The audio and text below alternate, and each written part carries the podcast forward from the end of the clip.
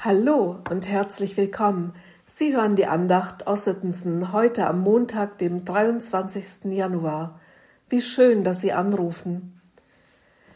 Meine Großmutter starb, als ich 15 Jahre alt war. Während der Trauerfeier wurde ihr Lieblingslied gesungen.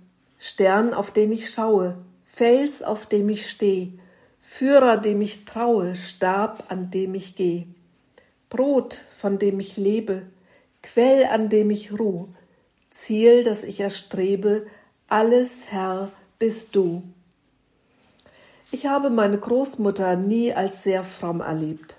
Sie ging nicht zum Gottesdienst, es lag keine Bibel auf dem Küchentisch. Allerdings hing ein Abreißkalender mit täglichen Andachten an der Wand. Sie las die kleinen Zettel, wenn sie alleine war. Manche lagen für längere Zeit irgendwo in ihrer Reichweite. Meine Großmutter hat still für sich geglaubt und gebetet. Ihr Tod war so, als ob ein Tongefäß zerschlagen wird und ein Schatz dabei zum Vorschein kommt. Meine Mutter und meine Tanten wussten plötzlich so vieles zu erzählen. Zwei Weltkriege hatte sie erlebt, aber das war nicht das Schlimmste, der Tod ihres Mannes war für sie als junge Frau mit vier kleinen Kindern das größte Leid. Der Umbau an dem alten Fachwerkhaus war noch nicht abbezahlt. Die Witwenrente reichte kaum aus, die Kinder und sich selbst durchzubringen. Also rückte man eng zusammen, Räume wurden vermietet, der Garten wurde ausschließlich für Gemüse und Obst genutzt. Die Kinder wuchsen langsam heran, vier Mädchen. Sie halfen mit, was sie konnten, aber für viele Arbeiten fehlte natürlich die Kraft. Nach der kurzen Schulzeit hieß es Geld verdienen. Mädchen in ihrem Alter erhielten so etwas wie ein Taschengeld.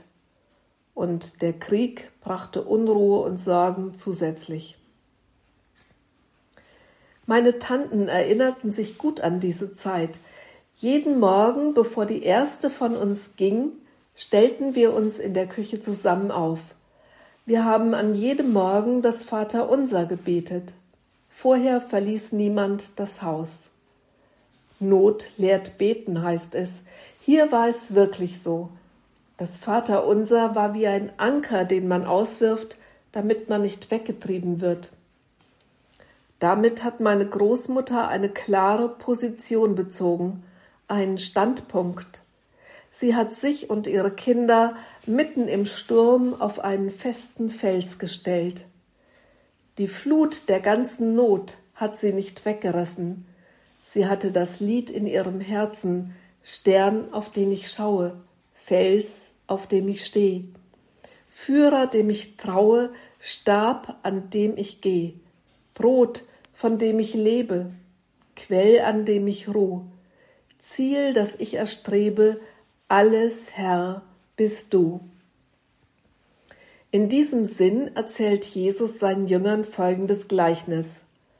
Als die Regenflut kam, die Flüsse über die Ufer traten und der Sturm tobte und an dem Haus rüttelte, stürzte es nicht ein, weil es auf Fels gebaut war. Mit diesen Gedanken grüße ich Sie ganz herzlich, Ihre Gisela Wichern.